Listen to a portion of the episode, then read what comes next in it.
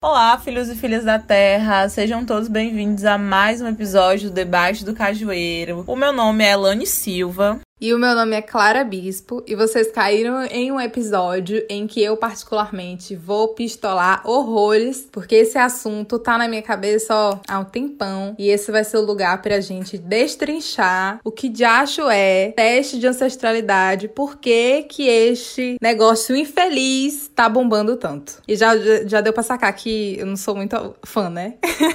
Mas vamos lá, amiga, bora começar esse episódio.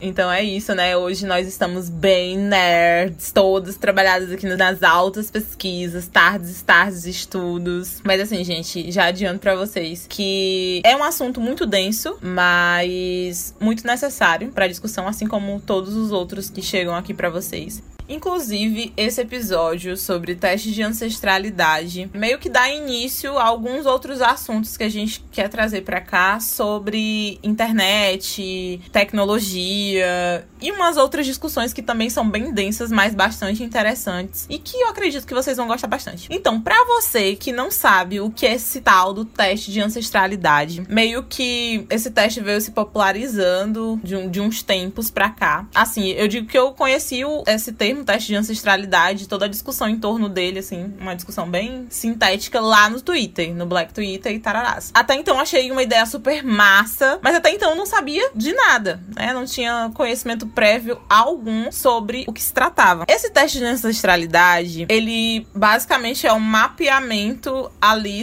um mapeamento geográfico de seus antepassados, né? De seus ancestrais. Tem algumas empresas que já trabalham com esse teste de ancestralidade tem uma galera que já tá fazendo publi também para essas empresas, inclusive algumas polêmicas aí. Tem um, uma galera fazendo publi e depois a gente vai falar, né, o porquê que esse teste de ancestralidade é problemático. Mas enfim, é basicamente isso. Então, para vocês visualizarem, basicamente a pessoa faz um teste, né? Esse teste vai para um laboratório, inclusive é muito caro. Já tira por aí. É um, ba um babado muito caro. Eu já vi testes de 200, 300 até mil reais. E você, né, passa sua salivinha lá num palitinho, salvo engano, vai pra, um laboratório e quando volta você tem um mapeamento ali. É, sei lá, 25% da sua ancestralidade, dos seus antepassados estão na França, é, 50% tá no Brasil, é, 10% é, está na Nigéria e por aí vai. Aí ele dá uma porcentagemzinha. Vale lembrar também que as pessoas que já fizeram esse teste, tem algumas reações aí na internet, elas mostram mostram esses dados de diferentes maneiras, de acordo com o que elas vão provando e a empresa e outras coisas. Então, é basicamente isso, né? Então, o que é que esse teste de ancestralidade ele promete ao certo? Que você, evidentemente, descubra as suas origens genéticas, que encontre parentes, explore mais sobre as suas histórias de acordo com o mapeamento geográfico que eles oferecem depois de entregar esses dados a você, meio que também um conhecimento da linha da sua linha ancestral. Promete também cinco painéis genéticos que te ajudam a ter uma alimentação mais adequada, melhorar seu desempenho em atividades físicas, cuidar da sua pele e muito mais. E saber que o seu DNA também influencia na forma como seu organismo interage com medicamentos e pode conter informações valiosas sobre os seus riscos de desenvolvimento de algumas doenças. Essas três promessas, elas são dadas por uma empresa X. Assim, quando eu vi essas três características em relação aos testes, eu já fiquei bem reflexiva e pensando no quão isso é invasivo de várias formas, né? Claro que as pessoas que vão fazer o teste de ancestralidade elas têm um desejo, né? E são movidas por esse desejo também de descobrir um pouco mais sobre a, sua história, de onde veio, e aí tem uma série de questões que envolvem a comunidade negra especificamente, que é uma das coisas que nós vamos comentar também no decorrer do episódio. E além disso, é essa questão do pertencimento, né? Do pertencimento identitário e todas as curiosidades que não, não são tiradas durante a nossa formação enquanto indivíduo. Mas esse lance do rolê das doenças, nossa, fiquei com medo sabe, vão ter acesso, né, a todo o mapeamento do meu corpo e esses dados eles vão ficar num determinado lugar. É, e a gente já tem uma discussão também em volta da proteção dos nossos dados e uma série de outras problemáticas, né? Se esses dados eles são usados para quê? A gente já tá numa fase de entender que nós não vivemos num conto de fadas. Na maior parte das vezes, quase todas as vezes, esses dados eles são usados para outros fins, né? Fins que não vão nos beneficiar de forma mais direta, né? Sempre tem algumas maracutraias por trás, principalmente nesse lance de uma, uma engenharia de dados futuras que pode ocasionar e moldar é, o modus operandi dos indivíduos e como a tecnologia vai influenciar ainda mais nas nossas vidas futuramente, nos nossos corpos, nas nossas mentes, na nossa conduta enquanto ser humano e uma série também de outras problemáticas que já vem acontecendo e esse tipo de mapeamento me faz pensar e temer em como essas coisas vão estar ainda mais acentuadas no futuro. Mas ao mesmo tempo que existe essa crítica, eu fiquei bem curiosa, porque é um babado que, de acordo com essas promessas, eu gostaria de saber, mas ao mesmo tempo, decorrer das outras informações e dos estudos, é um, um negócio bem temeroso e chega a ser bastante problemático também e perigoso. Mas enfim, vamos lá para as outras conceituações, porque o negócio tá só começando. Bom, ela já disse tudo, né? disse basicamente todos os apontamentos críticos que a gente tem em relação a esses testes de DNA. Vou voltar a bobina aí para falar como é que eu conheci esse rolê. Não lembro exatamente, mas foi na internet, óbvio, e foi principalmente através de pessoas que eu sigo. Então, pessoas negras principalmente que são contratadas para fazer publicidade para várias marcas. Tem duas aí que estão liderando no mercado, mas aí para várias marcas que fazem esse teste de ancestralidade. E aí, como a Elane falou, a princípio parece ser algo muito tentador, porque, cara, você vai conseguir ali um mapeamento é, geográfico, porque isso é muito importante falar. O teste de ancestralidade, ele não vai te dizer quem é o seu tio, a sua tia, o seu tataravô, o seu bisavô, não sei o que, não, não. Ele vai te dar é, lugares onde os seus ancestrais passaram, sabe? Ele vai te dar esse, esse lugar e possivelmente de onde você veio, não sei o que. São números muito imprecisos e eu vou já falar exatamente sobre isso. Mas a princípio, é muito tentador você ver aquele negócio bem bonitinho, com aquele design bonitinho, minimalista. E aí você vê todos os seus influencers preferidos fazendo e você fica, nossa, deve ser fantástico. E aí, por exemplo, falando da minha perspectiva, ia ser incrível se eu não, não tivesse todas as informações que eu tenho hoje, mas ia ser incrível eu saber um pouco mais. Porque eu acho que eu já até conversei com vocês aqui no podcast, nas primeiras temporadas, sobre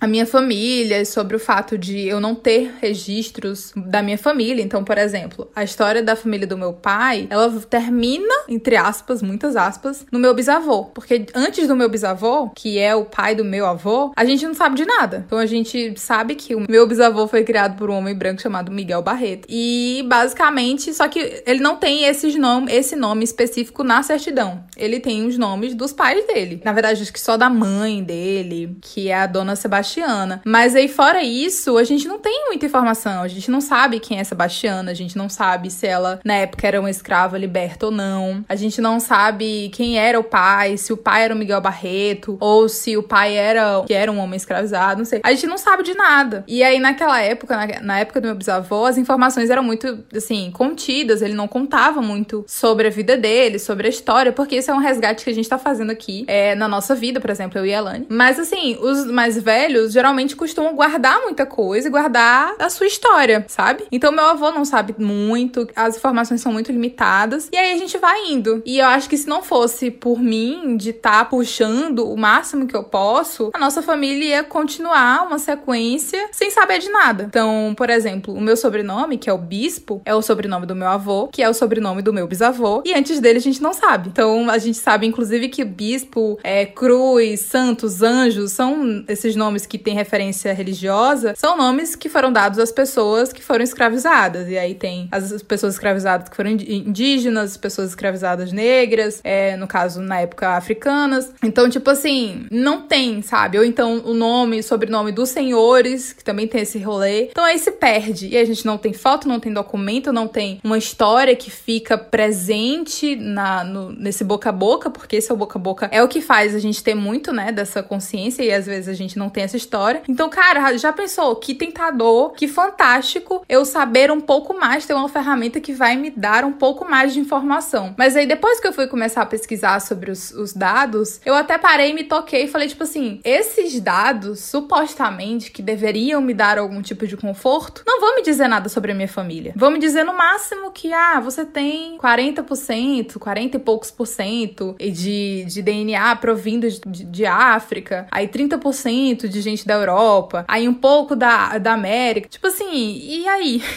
e aí? Eu sei que, que os meus ancestrais vieram desse tudo de lugar, porque a gente tá num país miscigenado, caramba. Óbvio que eu tenho rastro de tudo quanto é tipo de gente no meu gene, porque esse país, ele foi um país construído em cima de estupro. Vocês acham o quê? Que, né? Pelo amor de Deus, gente, isso é coisa de principiante. E aí é óbvio que eu tenho rastros que passaram por vários e vários e vários países. E isso não vai me dar mais informação. Talvez fosse me dar mais informação sobre os ancestrais da minha mãe. Que isso é até um ponto que eu já vou citar da Bárbara, que é, que é uma das referências que a gente usou para fazer o roteiro desse episódio. Da Bárbara Paz, que é cientista, trabalha com tecnologia, não sei o quê, onde ela fala que os maiores dados, porque isso é um banco de dados, né? Ele pega o seu DNA e compara com um banco de dados de DNA que eles têm, e aí vão fazendo essas comparações até te dar um resultado que é bem vago. Mas aí, a maior quantidade de DNAs que eles têm guardados, em tese, são DNAs de pessoas brancas, né? Porque aí você tem uma origem, você sabe que é o seu bisavô, seu tataravô, seu não sei o que, você sabe, enfim. E aí é muito provável que eu tivesse mais dados a respeito da minha família branca do que da minha família não branca. E aí, cara, a gente entra nessa, nessa, nessa bolha, e principalmente na bolha do que é ancestralidade. Porque ancestralidade, ela não vai se concretizar na minha vida se eu pegar um link e aí no link tiver dizendo que eu tenho 40% do DNA vindo de África. Porque eu tenho certeza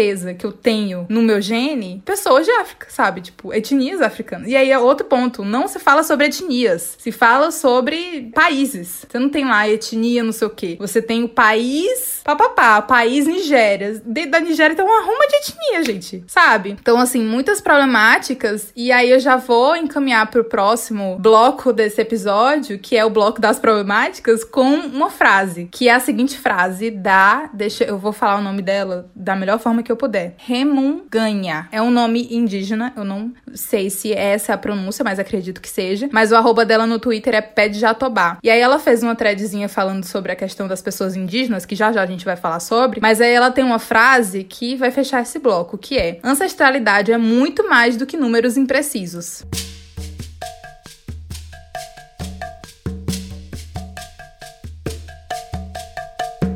Ai, gente, é tanta coisa que surge com isso. Uma, uma das coisas que já, já mexe com todas as estruturas aqui, já me deixa revoltada, é que vocês sabem, né? Que a gente tem essas peças aí Brasil afora. O meu avô é negro. Meu bisavô é negro. Então eu sou negro também. Ai, me surge um negócio de teste de ancestralidade. Aí o menino lá, branquinho, dá uma volta. Aqui, ó. Pega aqui. Sou de África, meu amor. Diga aí que eu não sou negra agora. Aí, aí você me vê um negócio desse. Você acha que eu fico como? Me fala. Olha, gente, não, não dá não dá, entendeu? Não é? Diga lá, amiga. Mas assim, é, voltando para essa questão de pertencimento, né? É um babado bem problemático, porque assim, e aí já partindo até mais pra, pra essa necessidade de pessoas negras, a necessidade e a vontade de fazer esse teste, né? Acompanhando alguns alguns comentários, né, no Twitter, que uma galera fala, né? O pessoal fala mal de teste de ancestralidade, mas é a única coisa que o preto brasileiro tem para saber de onde veio, né? Deixaram nenhum nomes. E realmente é uma coisa muito problemática. Mas, amiga, quando tu falas, antes mesmo de a gente partir pros outros pontos, mas é que uma coisa que tu falou que me chamou muita atenção é porque eu vi um rapaz falando que fica se perguntando que essa galera que vai fazer teste de ancestralidade não conhece um babado chamado genealogia. E aí eu lembro de um, de um trabalho trabalho bem interessante. Eu não sei se foi a minha irmã que fez ou foi o meu irmão, sobre essa coisa de fazer a, a árvore genealógica. Eu fiz esse trabalho umas duas, três vezes no ensino fundamental, não me recordo muito bem. E eu só conseguia ir até a minha avó, né? Até a minha avó materna. E é muito louco porque quando criança a gente não. Eu, particularmente, não tinha essa noção, né? Até onde poderia ir, não tinha noção de, de, do que era ancestralidade. Realmente a gente só consegue se aproximar mais desses conceitos quando a gente se aproxima mais dos nossos e essas discussões elas passam a ser mais endossadas no meio caminho que a gente tá. Só que, ao passo que essa árvore até então ia só até a minha avó, a minha avó ela sempre contou muito sobre a mãe dela, sobre as irmãs dela, é, sobre a avó dela e todas as coisas que ela vivia na infância, na adolescência. Eu não ficava, meu Deus do céu, como minha avó consegue guardar ainda tudo isso? E era muita coisa, muita informação. Inclusive, hoje ela já não consegue lembrar metade dessas coisas que ela, que ela falava pra gente durante a infância. E uma coisa que eu, particularmente, assim, eu tenho muita vontade de fazer era registrar, né? Registrar essa história da minha família materna. E aí, meio que hoje em dia minha avó já não lembra muito mais dessas coisas. E eu fico, meu Deus, de onde que eu vou tirar, né? Essas informações da minha ancestralidade, sendo que minha avó já não lembra mais de tantas coisas e meio que tá perdido. Só que aí, né, uma, uma coisa que a gente já pode até falar no. É uma coisa mais conclusiva, mas a gente pensar como que a gente pode estar tá construindo e resgatando essa história, pelo menos, sei lá, da minha mãe e da mãe dela, para que os nossos, né, o, o, os mais novos, eles possam ter um contato mais expansivo com essa história, né, com essa ancestralidade e uma, uma nova forma de, de escrever isso. Porque existem alternativas paralelas a essas outras questões que vão surgindo, como o teste de ancestralidade, por exemplo, né? Tem questões paralelas a essa opção. E aí é, é muito louco, né? Os antropólogos piram com, essa, com esse babado de teste de ancestralidade, principalmente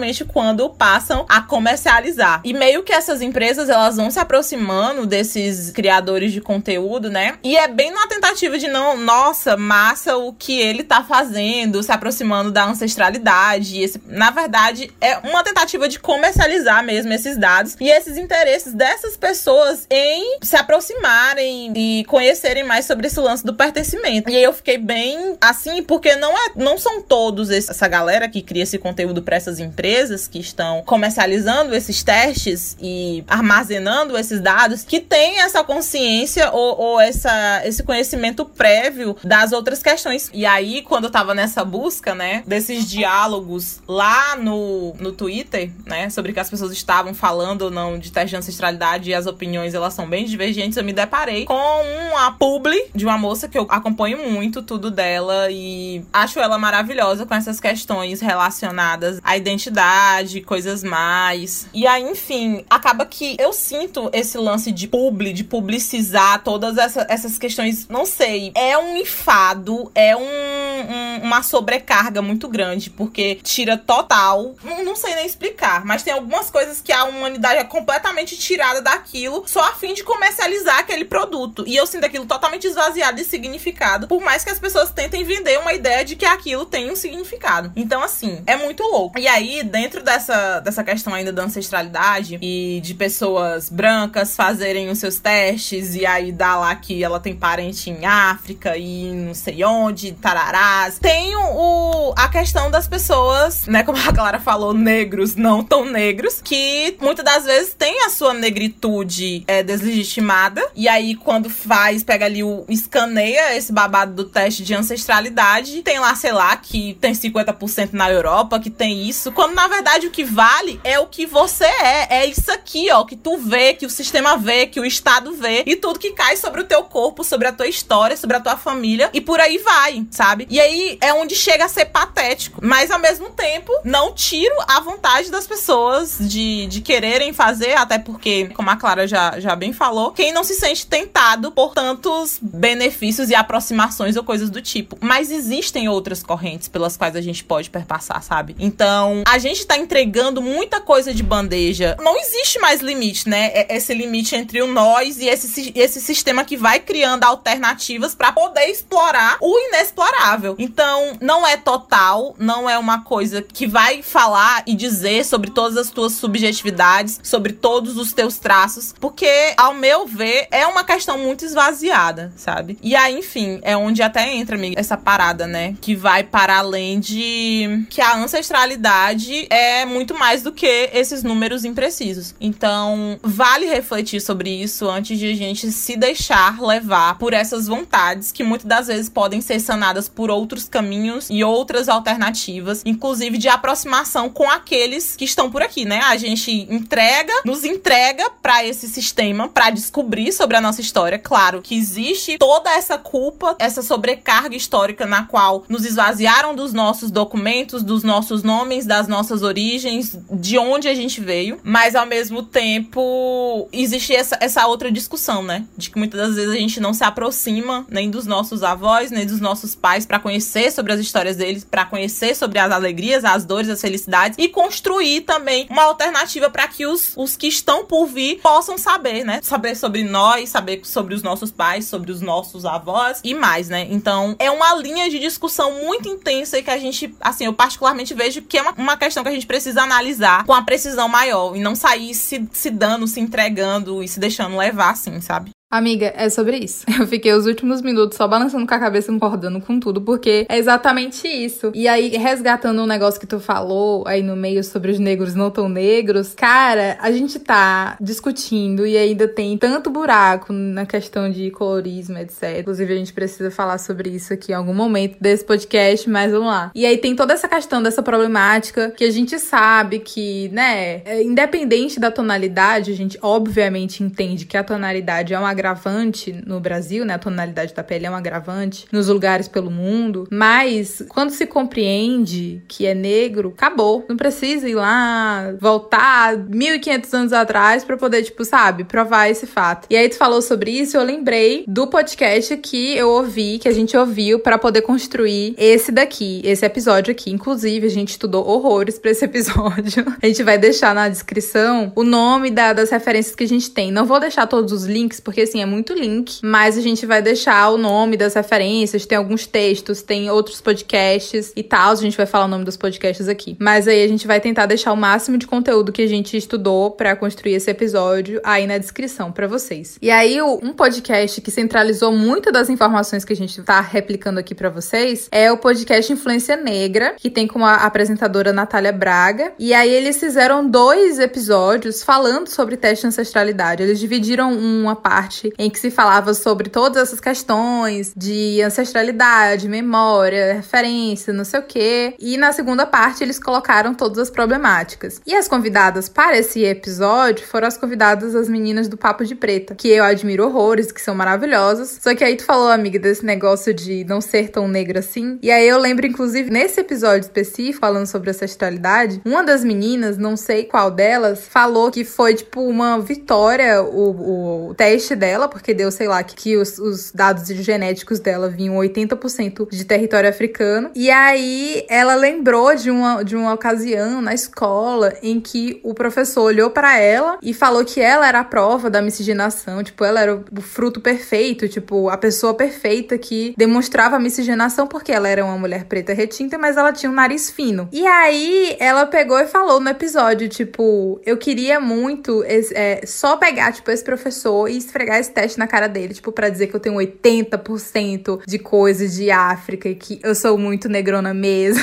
Foi assim que eu interpretei. Mas aí, tipo, cara, e aí ela pegou os, os países, né, que, que tem essa, esse mapeamento genético, e tem alguns países em que algumas etnias de pessoas africanas têm um nariz fino. E aí, sabe, referências, porque a África é um continente enorme, tem os milhares de etnias com milhares de rostos e características e traços, e a gente não pode se limitar a um rolê só. E aí eu achei muito interessante que tu falou isso e logo uma pessoa que fala justamente sobre pessoas pretas são pretas acabou e é contrária a essa ideia de que ah, vamos segregar pardos e negros, não sei o quê, falou como um tom de vitória o fato dela ter uma porcentagem alta de países africanos, sabe? Como se tipo, é foda, né? Complicado. Mas o episódio é muito bom. As meninas são maravilhosas, as meninas do Papo de Pretas. E, enfim, perfeitas. Só eu lembrei desse detalhe, fiquei tipo, hum, tutupão. Amiga, você falou aí dessa situação com essa moça e eu lembro muito de outras situações muito parecidas com essas que aconteceram no ensino fundamental. Eu tinha muitas amigas negras que tinham cabelo bem lisinho, né? E aí tinha umas meninas que chegavam e falavam assim: essa parada, ai, tu é negra, mas que bom que tu tem um cabelo liso, né? Ah, tu é, tu é um pouco europeia. Sendo que cabelo liso não é uma característica de povos europeus povos em África têm cabelo liso sim. Então, tu aí que diz que, que apropriação cultural é balela, que pessoas negras que alisam o cabelo estão se apropriando da cultura branca, meu amor, o cabelo liso não é exclusivo da sua região. Então, respeita que nós somos povos plurais, diversos, nós temos o nariz cima, temos cabelo liso, temos cabelo crespo, temos cabelo cacheado. Inclusive, amiga, nesse negócio do cabelo liso que você falou agora, não é um traço só de, de povos africanos e, e de etnias africanas, de pessoas indígenas de África, é de pessoas indígenas que são das Américas também, sabe? A gente tem esse traço. E aí já já gancho para outro rolê que é, é a gente se pauta muito pelas questões físicas quando a gente vai falar de negritude, porque a gente se conecta nesse ponto, né, que são as questões físicas, tom de pele, a cor de pele, o nariz, a boca, não sei o que, essas paradas todas, mas a gente diverge em alguns, em muitos aspectos, e principalmente nesse, com as populações indígenas. Porque as pessoas indígenas, elas não se reconhecem necessariamente por aspectos do rosto, do corpo e afins. Uma pessoa indígena, ela não é indígena porque ela tem cabelo liso. Ou ela não deixa de ser indígena porque ela tem o um cabelo cacheado, sabe? Tem uma mulher maravilhosa que eu sigo no Twitter, eu, vou, eu esqueci o nome dela agora, mas depois eu vou tentar lembrar, que ela é uma mulher indígena, acredita, Tiara Patachó, acho que esse é o nome dela. E ela é uma mulher que se ela tivesse sem todos os adereços da etnia dela, você pode olhar, você vai, né, declarar ela como uma mulher negra, porque ela tem um nariz que é mais redondo, ela tem um cabelo cacheado, o tom de pele dela é um tom mais escuro, só que ela não é negra, ela é indígena. E acabou. A gente não tem que conversar sobre. Ela é indígena, ela tem uma etnia, ela tem uma família, ela tem a ancestralidade dela, mas dentro do, dos traços em que a gente olha, é um outro rolê. Inclusive, a gente pode falar, fazer um episódio falando exatamente sobre isso, sobre essa questão da fenotipização. Como é que fala essa palavra, amiga? Acho que é fenotipização, né? É, fenotipização das pessoas indígenas, porque a forma de declaração, de reconhecimento que ocorre com os povos indígenas é diferente do reconhecimento com as pessoas negras, viu? Importante falar sobre isso, porque a gente que é negro rep reproduz um monte de racismo, colocando aqueles estereótipos criados aí pelos literários. Eita, que a dicção tá, ó, em falta.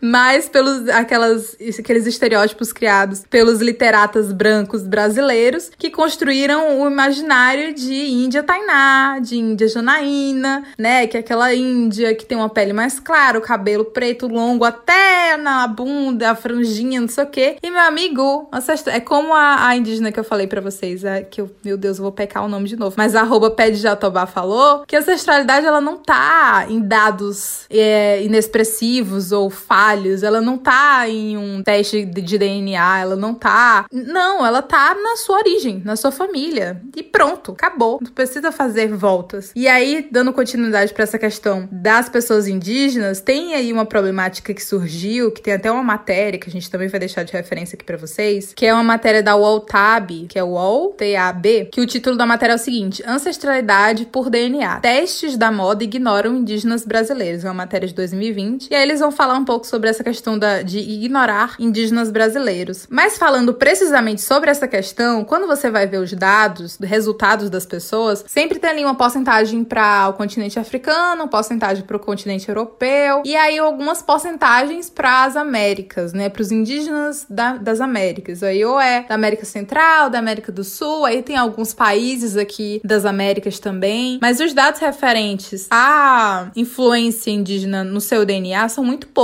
E aí, não é uma questão de tipo, vamos colocar os indígenas aqui. Não é sobre isso, é justamente sobre o contrário. Porque os povos indígenas têm muitas questões em relação a sair por aí dando os seus códigos genéticos. Principalmente porque, quando houveram as invasões, as, as principais causas das tentativas de extermínio, porque os povos indígenas não foram exterminados, mas é uma das principais causas desse assassinato em massa foi as doenças trazidas pelos europeus. E aí, quando você traz uma doença que o seu corpo não tá preparado para lidar, o que, que é isso, gente? É o seu código genético, a sua estrutura, a sua família, a sua herança não tá preparado para lidar com aquele, com aquele tipo de doença de, daquela outra cultura. Aí você vai dar o seu código genético para um lugar que você nem sabe. Pelo amor de Deus, olha, olha. Gente, eu tô full pistola esse episódio, mas assim, é porque é sobre isso. E aí colocando alguns outros apontamentos da Remunganha, que foi a mulher que eu falei para vocês, que é uma mulher indígena que trabalha com a comunicação ali, principalmente no Twitter, ela fez um, uma thread, né, um fiozinho no Twitter Twitter com alguns apontamentos relacionados às problemáticas disso. E aí ela diz alguns dos problemas são: um, abre a porta para tirar direitos de indígenas que podem não ter uma porcentagem genotípica determinada por governo, é tipo impedir os indígenas que não estejam nessa cota, sabe? Ah, você é indígena, mas cadê o seu teste de DNA para você provar que você é indígena mesmo? E aí, sem contar no histórico de monitoramento da, da saúde das populações indígenas, que é isso que eu acabei de falar para vocês. Como é que você vai mexer na saúde, monitorar a saúde de povos originários, de povos indígenas e, e mudar para um rolê, para um lugar que você nem sabe? E aí, o último apontamento que ela coloca é exatamente o rolê da ancestralidade é muito mais do que números imprecisos, onde ela fala que é a porcentagem de sangue não dá reconhecimento étnico para ninguém. Isso depende do povo, que é uma coisa muito interessante que eu tenho visto é ao estudar, ao estar em contato, porque eu tenho buscado muito essas informações, que é um rolê que foi muito apagado durante a minha vida, são essas informações dos povos indígenas, e você precisa ter essa busca, essa retomada. Óbvio que você não precisa sair, ter o reconhecimento, achar a sua, a sua etnia e ter o reconhecimento de uma liderança para você ser indígena. Tanto que tem várias pessoas indígenas que ainda estão nesse processo de resgate e que se perderam, né? Se perderam nesse apagamento, então perderam os rastros do seu povo. E isso é, inclusive, muito preocupante. Mas aí, o que te faz indígena, além da, da sua história, da sua família, é o seu povo, sabe? É o seu reconhecimento no povo. É como eu falei, não é o seu cabelo, a curvatura do seu cabelo, o tamanho do seu nariz, e então a porcentagem genética que vai dizer isso, sabe? E aí é o, o buraco, meu filho, é muito, muito mais embaixo. Então as problemáticas em relação à questão indígena são muito além de tipo, ah, vamos colocar. É tipo aquele rolê de uhul, pretos no topo, uhul, vamos botar todos os dados dos indígenas no banco de dados também, pra gente poder saber de quais etnias indígenas a gente. É. Tipo, gente, para com essa palhaçada. Para com isso. Vamos lá para outra problemática. Que aqui, menino, o que não falta é problema nesse rolê. Gente, antes de falar sobre a bagaceira que é o capitalismo e as suas paralelidades, né? Porque todo dia surge um nome diferente aí para esse caos em que a gente vive pela pura sobrevivência. Vou lançar um negócio aqui que eu vi e achei pesadíssimo, né? Já até falei aqui pra minha amiga. E diz muito sobre esse rolê, né? Do teste de ancestralidade, desses armazenamentos de dados, da logística dessas empresas que estão oferecendo esse produto. Bora lá. É, ainda nessa, nessa busca, né, do Twitter, porque o Twitter é um lugar que a gente acha as coisas, viu? Menina, pelo amor de Deus, o Twitter, assim, um, um negócio bem coisado. Mas é, eu vi uma, uma menina se colocando a respeito dessas questões em volta do teste de ancestralidade e ela disse o seguinte: mapeamento genético racial, teste de ancestralidade e DNA é um tiro no pé. Quem armazena e tem acesso a esses dados? Quando você mapeia e localiza povos, você consegue dizimá-los. Um teste de DNA não vai te colocar no local de pertencimento racial. Assim, eu fiquei estralhaçada. E o que mais me pega é essa, essa parada do mapeamento e localização dos povos esse posicionamento, ele é da. Não vou saber pronunciar o nome dela muito bem, mas é da Na Riville. E o que mais me pega nisso que ela coloca é esse lance desse desse mapeamento, né, e da localização desses povos. OK, se a gente pensar, por exemplo, nessa questão do teste de ancestralidade e excluir os povos indígenas. Muito se fala desses testes, né, quando eles levantam essa questão do banco de dados, eles não fazem uma pesquisa baseada, né, nos dados e na, nas vidas que nós realmente temos né? Nas existências que, que realmente são coisas bem simplórias. Eles, primeiro que eles não pegam um contexto Brasil, eles vão sequenciando dados de outros países é, da América do Sul, por exemplo, e vão encaixando num, num malote só. Nesse site, né, em que a Clara estava falando anteriormente, fala um pouco sobre isso, né? Essa, essa matéria da UOL. E aí é muito louco, porque quando a gente pensa nessas paradas de futuro, da sobrevivência dos nossos no sistema sistema em que estamos vivendo, esse é um outro mecanismo que pode ser usado contra nós, né? Contra a nossa existência. A gente sabe, né, que quem tá por aí não quer, não quer a gente vivo não. Inclusive estão todos os dias tentando nos aniquilar das mais diferentes formas e a gente segue tentando sobreviver e estamos aqui tentando não desistir, né? Não desistir da nossa existência, não desistir dos nossos sonhos, das nossas projeções, tanto numa perspectiva individual como uma perspectiva narrativa coletiva. Então, assim, é um lance muito perigoso, né? Você depositar a história de, de territórios, né? Por mais que não subjetifiquem minimamente quem são essas pessoas e, e quais as conexões que elas têm, mas são territórios que estão ali naqueles dados, né? São pessoas, são sujeitos com histórias e vidas intensas. Então, assim, a gente sabe, para você aí que está nos ouvindo, que o capitalismo é um desgraça. Sabemos muito bem que é um sistema majoritariamente racista. E sim, o capitalismo é responsável pela morte de muitas e muitas e muitas pessoas negras, né? Ele é, ele é um dos responsáveis também pelo genocídio que vem acometendo os nossos corpos já há um bom tempo. Então, nada é criado por acaso, né?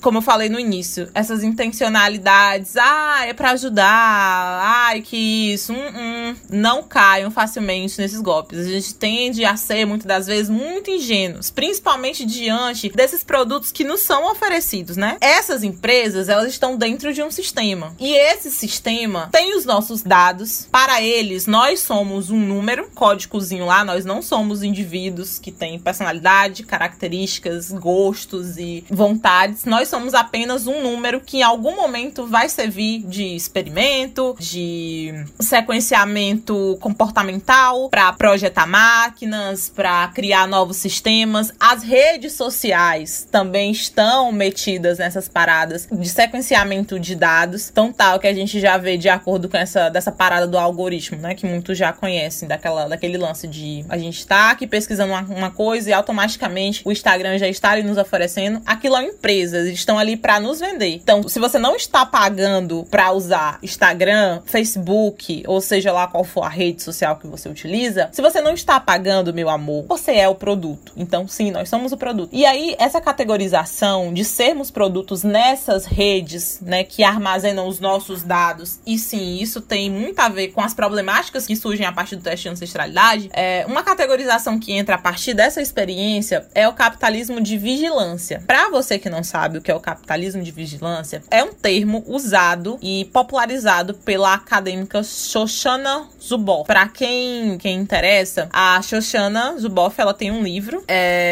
chamado Capitalismo de, de, Vigilância, onde ela faz uma série de reflexões né, sobre a, o conceito. Né? O que seria isso? O capitalismo de vigilância ele estaria denotando um novo gênero do capitalismo, né? uma, uma, uma bipartição, uma categorização, que monetiza dados adquiridos por vigilância. De acordo com ela, o capitalismo de vigilância ele surgiu devido ao acoplamento de vastos poderes digitais e radical indiferença, é, paradas que envolvem narcisismo intrínseco ao capitalismo, capitalismo financeiro e sua visão liberal. E isso vem se acentuando principalmente nas empresas em que a gente, enfim, tá consumindo todos os dias. E uma delas, né, uma das empresas centrais no meio dessa maracutaia toda do capitalismo de vigilância que promete altas revoluções aí para o futuro, é o Google. Então, assim, ele foi descoberto e consolidado por meio do Google. E o que é, assim, muito louco de pensar é porque essa questão, né, de, de mapeamento de dados e de traços comportamentais dos sujeitos estão sendo usados diariamente para produzir os outros produtos que possam ser oferecidos para esses mesmos indivíduos que estão consumindo. Então, eu fico pensando, como esse babado do teste de ancestralidade, ele se popularizou, né? Como que ele chegou até esses criadores de conteúdos, né, que são pessoas negras que estão produzindo conteúdo para as redes sociais, falando sobre a sua negritude, falando sobre identidade, falando sobre pertencimento, falando sobre orgulho identitário. Como esse teste de ancestralidade chegou até essas pessoas por meio dessa gourmetização e publicidade. Então, essas empresas, todas elas estão armazenando seus dados diariamente. Então, a gente já tira por ali. O Instagram, por si só, o Google por si só já tem um, um apanhado geral dos nossos dados. E aí a gente dá ainda mais uma brecha, mostrando lá o, o negócio todo genético para eles. Aí só faz o combo e aí sabe lá o, o que isso vai projetar, né? Pro futuro e na formação das nossas mentes. Porque hoje em dia as nossas mentes elas são, é, de certa forma, moldadas por conta dos sistemas nos quais a gente tá inserido aí diariamente nessa parada de, de redes sociais e cultura digital e uma série de outras coisas. Então, é perigoso. Fora os babados de, de dados que vazam aí todos os dias por meio de links e, e fake news e uma série de outras coisas também. Antes de eu falar sobre necessariamente esse negócio de bancos de dados e a quem interessa e fazer o link do capitalismo e das medidas punitivas, dar sequência a esse assunto de colonialismo digital, tem um ponto que é só uma retomada do que eu falei sobre as questões indígenas. Já existiram, eu não vou saber dizer com precisão para vocês, mas nos podcasts que eu vou já recomendar que a gente vai indicar direitinho no final desse episódio, tem os relatos certinho com as fontes dessas paradas todas que eu vou contar aqui para vocês. Mas inclusive já tem algum lugar,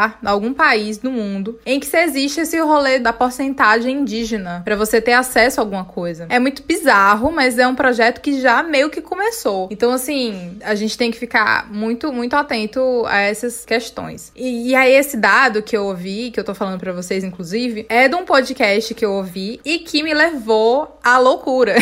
Porque antes da gente começar a gravar esse episódio, eu falei aqui pra, pra Elane que, tipo, amiga, minha cabeça tá pra explodir. Eu vou apagar todos os meus dados. Eu vou jogar todos os eletros, eletrônicos fora. Eu vou morar no meio do mato. Porque, oh meu Deus! Mas aí, tipo, esse podcast, ele me fez ter esse, essa explosão, assim, na cabeça. O podcast se chama Medicina em Debate. E esse episódio em específico se trata sobre os CPFs que você dá na hora que você vai fazer uma compra na farmácia, sabe? Óbvio que não é só sobre isso. Mas eles vão linkar todas as problemáticas que surgem a partir disso. Que é uma atitude que a gente acha que é meio até inocente, né? Tipo, ah, vou dar meu CPF, mas no máximo. Ou Serasa que vai saber o que, que eu tô gastando meu dinheiro. Mas não, não é, não é isso. Se trata justamente desses lugares fantasiosos que estão aí no, no astral e que a gente não sabe onde são, que na verdade são essas grandes empresas, esses grandes monopólios de, de dinheiro, assim, enfim, a indústria capitalista. Enfim, a indústria.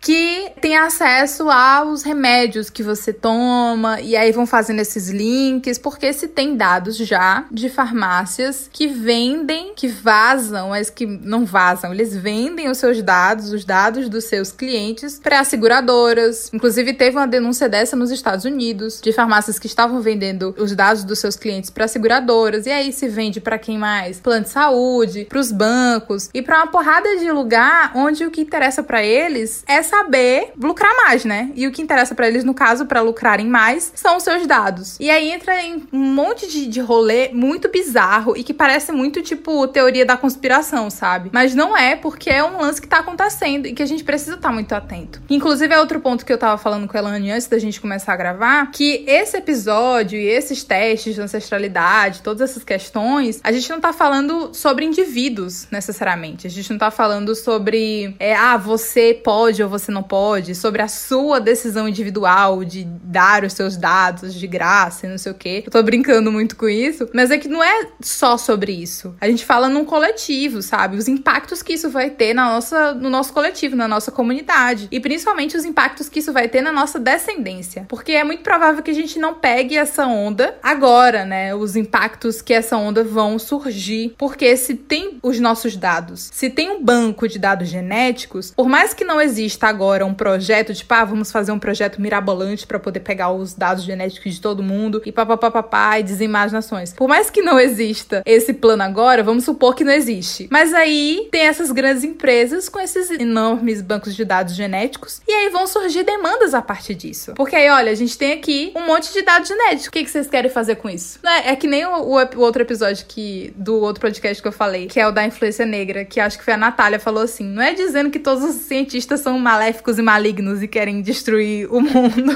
não é isso. Mas a gente sabe que existem pessoas com muito dinheiro que compram quem quiserem, inclusive cientistas, sabe? E aí vão surgindo demandas, vão surgindo projetos e vão surgindo, enfim, vai surgindo uma par de coisa e o seu dado pode estar lá brincando e pode ser que você não, não sofra as consequências, mas os seus é, herdeiros, os seus descendentes vão. Porque aí um exemplo muito simples. Na minha família, a gente tem predisposição, principalmente as mulheres, temos predisposição ao câncer de mama, porque várias mulheres da família, da família da parte do meu pai, principalmente, várias mulheres da família já tiveram câncer de mama. E aí é óbvio que a gente já, eu já nasci e já fui crescendo com essa noia, porque a minha tia já teve um problema é, num, num seio com a bactéria, então a gente ficou nesse, nessa apreensão de ser ou não ser um câncer. Então a gente, a minha família, a gente já tá meio que escabreada com essa questão. E os planos de saúde, muito provavelmente, já estão ligados nisso, que é só você fazer um link, um link da Clara Bispo aqui, um link da fulana Bispo ali, um link do não sei o que, E aí você vai correlacionando e muito provavelmente, se caso eu precise de algo relacionado a exames é,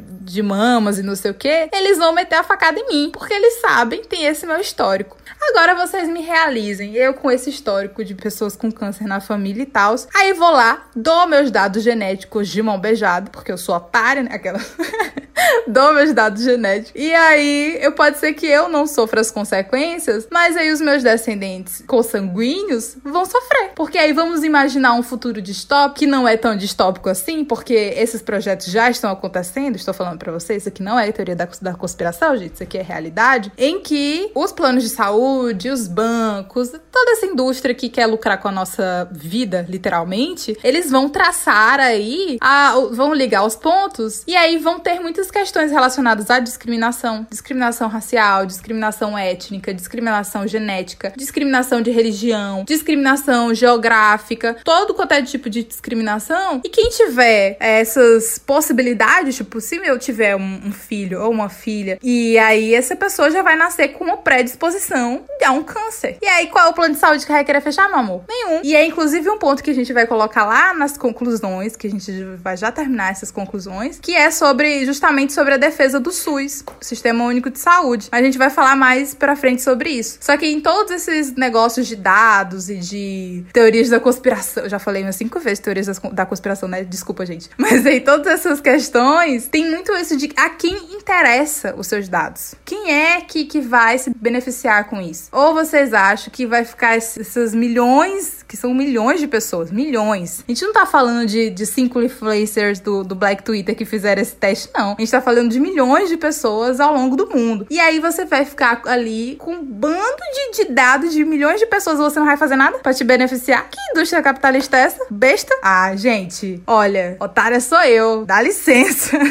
e aí, fazendo um último link pra gente puxar o último assunto desse bloco, é justamente sobre a quem interessa, né? Essas medidas punitivas, essas medidas que vêm como herança do colonialismo, dessa, dessa escravidão que aconteceu, dessa escravização que aconteceu e que ainda acontece, mas enfim, que é as formas de punição às pessoas, aos grupos minoritários, principalmente às pessoas negras. A gente vai deixar na descrição também, e lá no final do episódio, as, as indicações de algumas matérias falando sobre reconhecimento facial, que inclusive é um tema aí ótimo pra gente falar no futuro. Já joguei a bola aqui. Mas aí, é, falando sobre reconhecimento facial e o reconhecimento fotográfico, que assim, não é nada tão absurdo quanto genes, quanto código genético. É uma foto que, por exemplo, um delegado. Isso é real, tá, gente? Tem uma matéria do Fantástico, um dia desses, onde eles fizeram justamente escrachando todo esse, esse rolê de reconhecimento fotográfico. E aí, por exemplo, um, um policial, um agente lá de segurança, ele pega uma foto de um possível suspeito de alguém, ou uma foto que você botou na internet, e aí ele coloca num álbum de fotos. E aí todas as pessoas que foram vítimas de algum tipo de, de violência, tipo um furto, alguém, alguém teve o seu celular furtado ou roubado mesmo. E aí vai lá na delegacia e ele, olha aqui esse álbum de fotos maravilhoso. E aí você pega, vê um monte de foto de um monte de gente, que muito provavelmente nenhum deles é o, o criminoso ou bandido, enfim, na,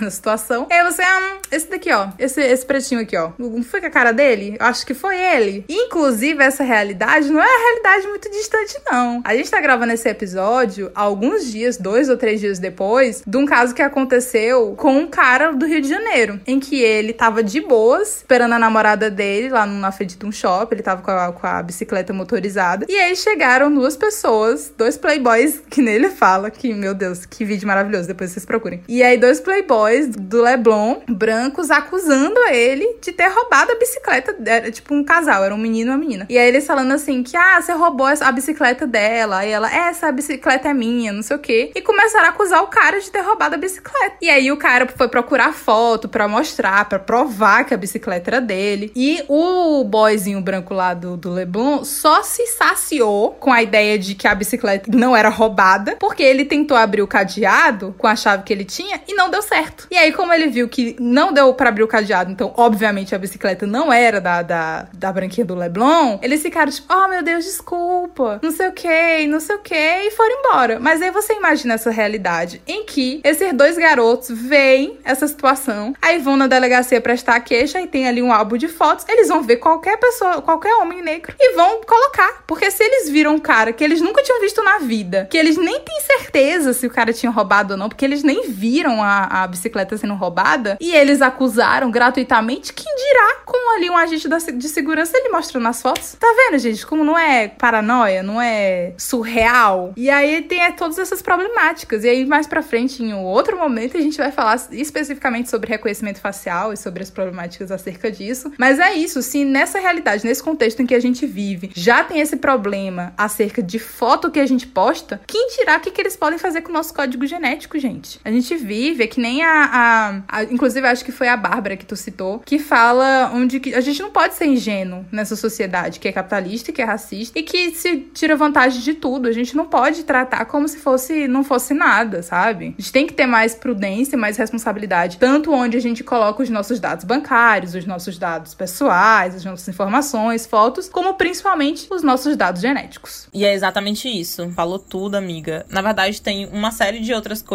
que podem ser tiradas a partir daqui. É muito importante frisar que nada do que foi dito aqui, como tu falou, amiga, sobre teoria da conspiração, não é teoria da conspiração, gente. Se atentem onde vocês estão jogando os dados de vocês e fabulando também com essas outras questões. A gente não tá vivendo no mar de rosas. Tudo nesse mundo afora existe um interesse sobre os nossos corpos, sobre, enfim, tudo que a gente faz tá sendo rastreado. É isso. É a nova fase do capitalismo.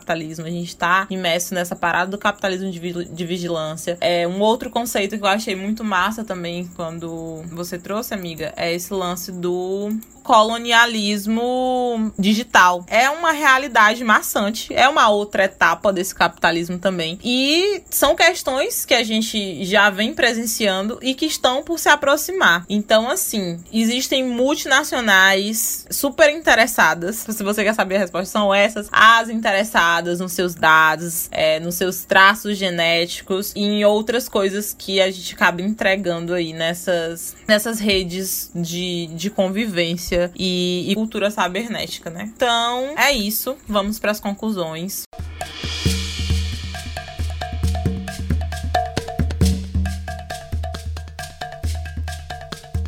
Existem uma série de coisas que podem ser tiradas da análise desse assunto, dessa discussão, que foi uma discussão muito interessante, que eu amei, aprendi muitas coisas, né? Eu dei uma pesquisada, mas a minha amiga também trouxe várias informações aí que eu tava super por fora, então já tô sabendo de muita coisa também, porque debaixo do cajueiro é isso, é conhecimento, é pervassagem. Mas enfim, uma das coisas, né, que eu trago como conclusão para esse assunto e para as coisas que surgem a partir dele é uma outra colocação coração que eu vi. Eu não vou lembrar quem foi a pessoa, foi uma coisa bem apagada. Mas uma discussão em volta da quantidade de coisas, né? Falando especificamente sobre o povo negro, sobre as nossas comunidades, sobre as iniciativas e onde a gente está colocando o nosso dinheiro, as nossas coisas. E claro, mais uma vez, como a Clara já falou, a gente não tá aqui para tentar predefinir as escolhas de ninguém e falar para você ditar o que é certo e o que é errado. Mas é válido falar sobre isso e levantar essas reflexões também, porque muitas das vezes a gente tende sim a ser ingênuo, a ser impulsivo, principalmente nesse mundo em que a gente tá vivendo, onde tudo é muito demonstrativo e atrativo também. Mas é, falar sobre teste de ancestralidade ancestralidade em si é enxergar coisas que estão embaixo do nosso nariz. E muitas das vezes a gente atencia para coisas que estão tão distantes, sabe? E tem tanta coisa acontecendo aqui em volta e a gente não atencia para aquilo. Tem tantas coisas sendo destruídas, que infelizmente estão sendo destruídas. Não estão sendo destruídas por nós, né? Mas por aqueles que sempre quiseram a nossa destruição e a nossa desmação. Mas se não for a gente para fazer e tentar resgatar aquilo que é nosso, ninguém mais vai fazer. E aí, nesse papo, eu vi uma pessoa falando sobre o site da Casa de Cultura da Mulher Negra da, da Baixada Santista, que já não existe mais. Uma série de, de lugares que tem acervos e escritos que muitas das vezes são levados para comunidades, para a questão da educação, estão simplesmente sumindo, simplesmente desabando. E a galera tá se atentando e se endeusando com as questões do teste de ancestralidade. Quando os nossos estão precisando dessa restituição, quando a gente tá precisando canalizar energias para outras coisas, para outros projetos. E esse teste de ancestralidade vai resolver as nossas demandas, vão resolver os nossos problemas, vai resolver as nossas questões? Eu particularmente acho que não. Uma coisa é certa: as nossas questões vão ser resolvidas de outras formas, e é por isso que, muitas das vezes, resumir, né, como muitas pessoas estão fazendo, resumir a nossa ancestralidade aos resultados provenientes desses testes chega a ser tão problemático. Porque a nossa ancestralidade e o conhecimento da mesma vai para além. Então, é uma triagem muito intensa, é uma aproximação muito intensa também. E essa aproximação a gente faz em construção, né, em comunidade. Então, muitas das vezes, isso serve até mesmo para nos desorganizar de alguma forma. E não querendo dizer, mais uma vez, que não é algo tentador, né? Por exemplo, fazer o teste de ancestralidade para descobrir algo que nos foi tirado. Mas, claro, existem outras vias, outros meios de isso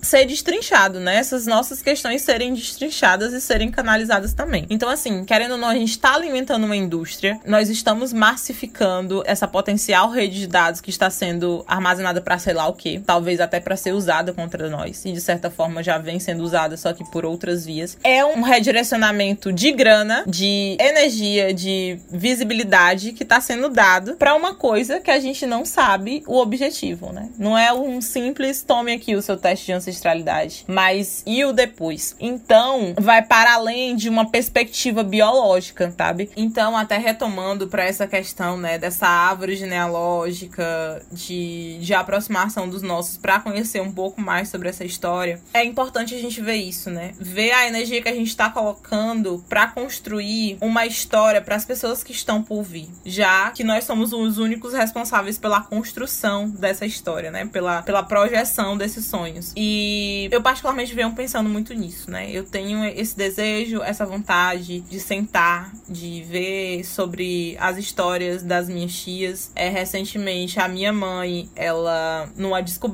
do Facebook, né? A mãe já entrou no Facebook bem, bem tarde, assim. Ela entrou no Facebook recentemente. E ela descobriu, encontrou vários primos dela lá no, no, no Facebook. E até então, na minha mente, meu Deus do céu, minha família materna era minúscula, sabe? Minúscula mesmo. E aí ela encontrou as fotos e, encont encontrou todos eles e um monte de negrão, negrona. E eu, meu Deus, que pessoas maravilhosas! Agora eu sei de onde vem toda essa beleza. E aí isso é muito bom, porque tem as filhas deles e tem os netos. E eu fico, meu Deus, não para por aí. Então tenho muito para conhecer. Eu tenho muita vontade de ir bem aqui, em Floriana. Não preciso saber que tem uma, uma pessoa lá, sei lá onde. Não sei onde é que essa pessoa tá. Sendo que tem uma pessoa bem aqui, próxima a mim, que eu posso tentar me aproximar futuramente, não sei, para poder saber mais sobre a minha história. E claro que isso não são meios viáveis para todas as pessoas, não funciona assim para todas as pessoas. E também não dá para delimitar quais são as vontades, né, dessas pessoas, até porque a gente tem vontades e pensamentos diferentes. Mas eu acho que o que fica de conclusivo para mim, né, e, e eu deixo aí para vocês essa reflexão, essa análise do tema, é saber onde a gente está colocando não só os nossos dados, mas de que forma a gente está construindo essa história. E é uma coisa como essa, né? Um, um, teste de ancestralidade, que quando a gente vê o nome, a gente pensa que é um, um, uma parada totalmente aliada à, à, nossa história, a quem nós somos, às nossas vontades enquanto pessoas que anseiam, de certa forma, saber um pouco mais sobre as suas origens. É realmente isso? Porque eu, particularmente, não enxergo, né? Não, não enxergo uma bondade, uma inocência. Isso surge, né? Isso surge de algum lugar. Tem um objetivo para agora e um objetivo para o futuro. Então, assim, não na tentativa de pavorizar vocês, mas existem mecanismos para poder se desviar de certas coisas e construir outras formas de tecnologia. Até porque os nossos vêm construindo tecnologia, ó, tempão, sabe? E a gente continua construindo tecnologia. E isso não se trata de reprodução, de uma modernidade é, esbranquecida, alguma coisa do tipo. Porque nós temos os nossos próprios mecanismos e a gente também pode continuar projetando esses. Enfim, é isso, gente. Altas questões subjetivas aqui. Tô bem wall, reflexiva. Mas é isso. Fazendo a retomada disso que tu falou, amiga, sobre a importância de estar tá informado, de estudar e dessas paradas todas, e correlacionando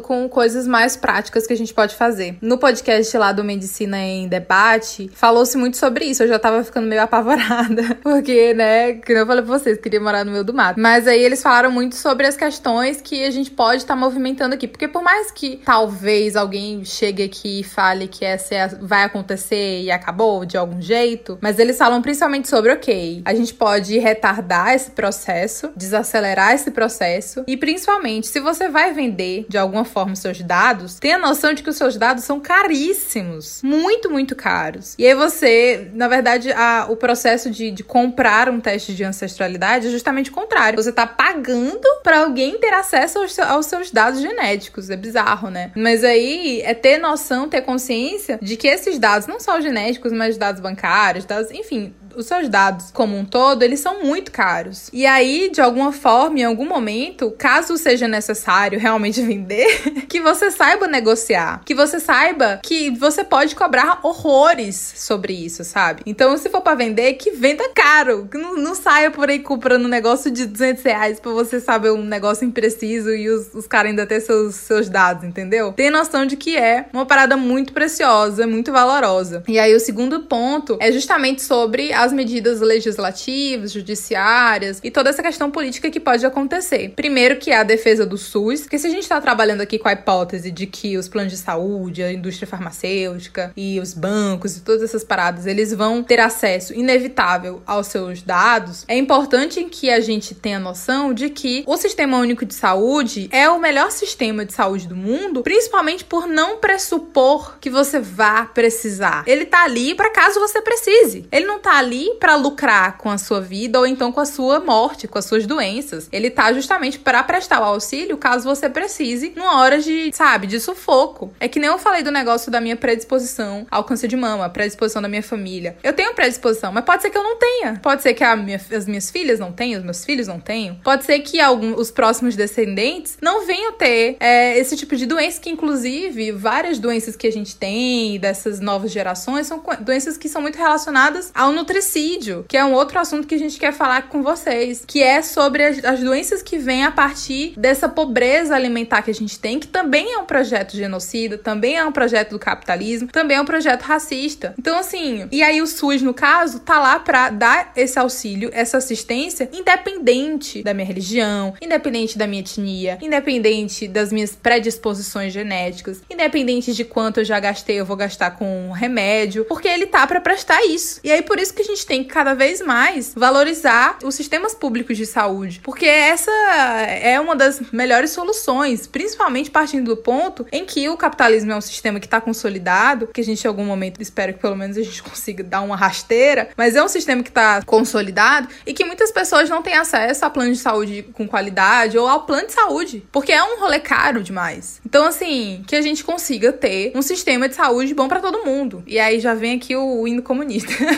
Mas é justamente sobre isso que a gente consiga que todo mundo tenha acesso à educação, à saúde, a todos os direitos que são nossos, sabe? Isso também não é teoria da conspiração, não. Isso é uma luta que é legítima e que a gente precisa relembrar todo dia na hora que a gente acorda e coloca o nosso pezinho e vai lá trabalhar pra eu conseguir comer no, no final do mês, entendeu? Comer todos os dias, na verdade. Então é sobre isso. E aí é estudar, é movimentar essas praças, defender o SUS, movimentar os governos. No podcast lá do Medicina em Debate, que eu já falei 78 vezes, que é pra vocês irem ouvir, é, os caras justamente falam sobre isso, a galera. Falam justamente sobre a, essa pressão que precisa existir da população para com os governos, de que sejam colocados embargos, sabe? De que sejam feitas leis que proíbam, sabe, esse vazamento de dados, porque a gente tem uma lei de proteção aos dados, mas ainda é muito nebuloso essa questão de, tá, mas qual é o dado que pode ou que não pode ser? Porque é, existe a lei, essa lei de proteção aos dados, mas ela não é, não tem especificidade, sabe? Tipo, ah, ela vai te proteger disso, daqui, disso, daquilo. E os terceirizados? E essa divulgação, sabe? Esse compartilhamento entre as empresas? Como é que fica? Então, assim, é muito nebuloso tudo. E a gente não pode se sustentar em uma lei apenas, que é uma lei que não vai acompanhando a velocidade que esses processos científicos vão avançando. Então, a gente precisa estar a todo momento nessa pressão aos governantes, ao meio legislativo, ao meio judiciário também. E principalmente tendo a noção de que a política é um dos meios da gente fazer as coisas acontecerem. Então a gente precisa sim ativar esses outros lados. Para finalizar minha fala sobre as conclusões, também tem alguns um, um artigo que eu vou, vou dizer o nome direitinho do artigo nas indicações, mas ele fala justamente sobre os movimentos dos países que falaram assim: Aqui não, amor. Aqui você não vai sair por aí metendo dele em de dados de ninguém, não. E aí, esses movimentos anti-dados, essas, essas coisas todas, eles retardaram muito. Foram 29 países, se eu não me engano, que se juntaram e fizeram esse processo de, epa, Aqui não. Então, assim, não é impossível, sabe? É um trem que tem freio e que a gente pode, sim. Já lá vai eu falando do trem de novo. Falei do negócio do trem em outro episódio. Mas, assim, é um negócio que tem como a gente desacelerar aí, sabe? E tem solução. Para tudo tem solução, meu povo. Não se desesperem, que nem eu tô desesperada agora. Vamos ter calma e cautela. Ah, tem uma coisa, uma coisa que eu esqueci de falar. Pra gente fechar as conclusões aqui. A gente falou muito sobre individualidades, mas a gente falou muito sobre o coletivo. Na verdade, a intenção era falar sobre o coletivo, mas aí acaba esbarrando nas nossas individualidades. E aí finalizo dizendo o seguinte: é para você fazer ou não o teste de, de ancestralidade?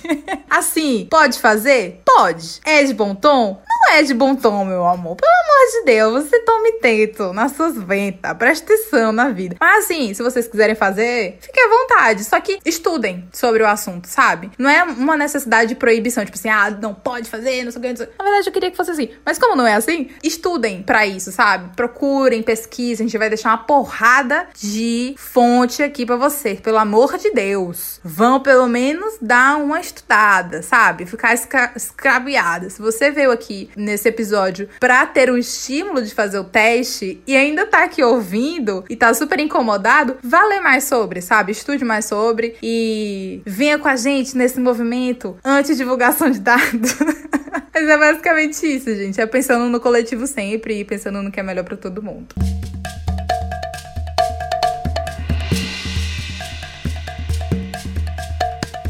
E vamos de indicações, né? Gente, olha, muito, muito, muito, muito, muito bom esse episódio. Espero muito que vocês verifiquem aí e façam bom uso dessas indicações, porque muita coisa boa. Estudem, se informem e não vão sair por aí fazendo coisa coisadas. A primeira indicação é episódios no podcast Influência Negra. Enfim, eles têm dois episódios sobre a temática teste de ancestralidade. Teste de ancestralidade importa com Papo de Preta e Tarcísio Corrêa. E os perigos dos testes de ancestralidade e da venda de dados. Então, se você quer, né, alongar a discussão e saber um pouco mais e outros pontos, vão lá ouvir o podcast Influência Negra. Emendando aqui a indicação de podcast, um outro é, como eu já falei 78 vezes, o podcast Medicina em Debate, que tem um episódio chamado Saúde Hackeada, porque as farmácias pedem o nosso CPF. É, uma terceira indicação é a matéria na página Cold Wines, disponível no Medium. Ancestralidade, bem-estar e identificação massiva na coleta de DNA. Solução ou armadilha? Vão lá dar essa lida.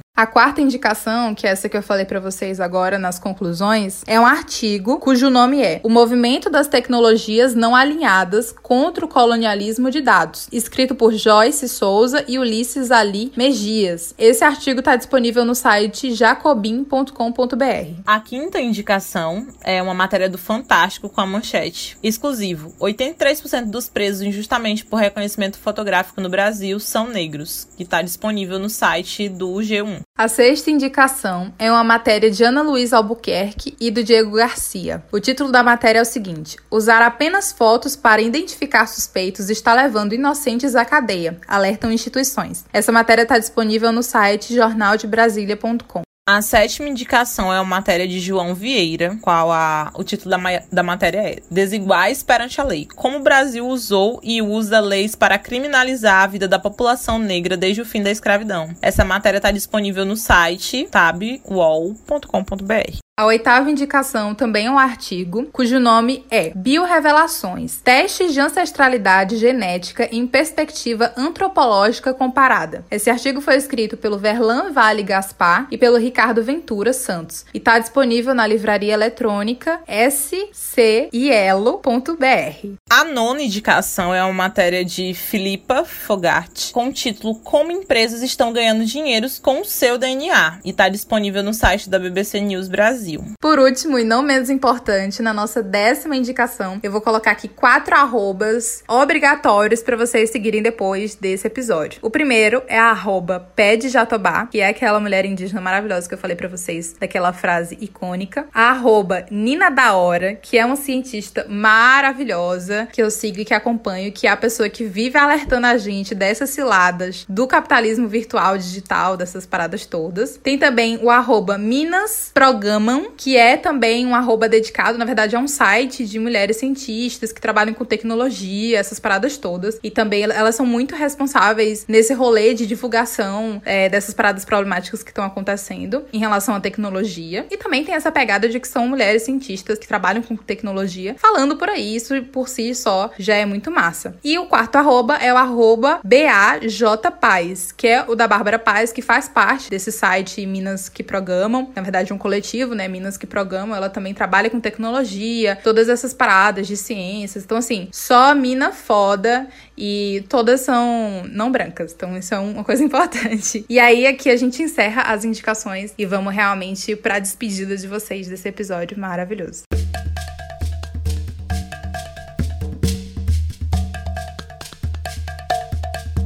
E é isso, gente. Foi muito bom gravar esse episódio. Como eu já falei, eu aprendi bastante e espero continuar estudando mais sobre o tema, porque reflexões e discussões muito necessárias. Então é isso. Agradecemos por você que nos ouviu até aqui. E massifiquem lá a, o debate nas nossas redes sociais. No Instagram nós somos arroba debaixo do cajueiro e no Twitter nós somos arroba DDC Podcast.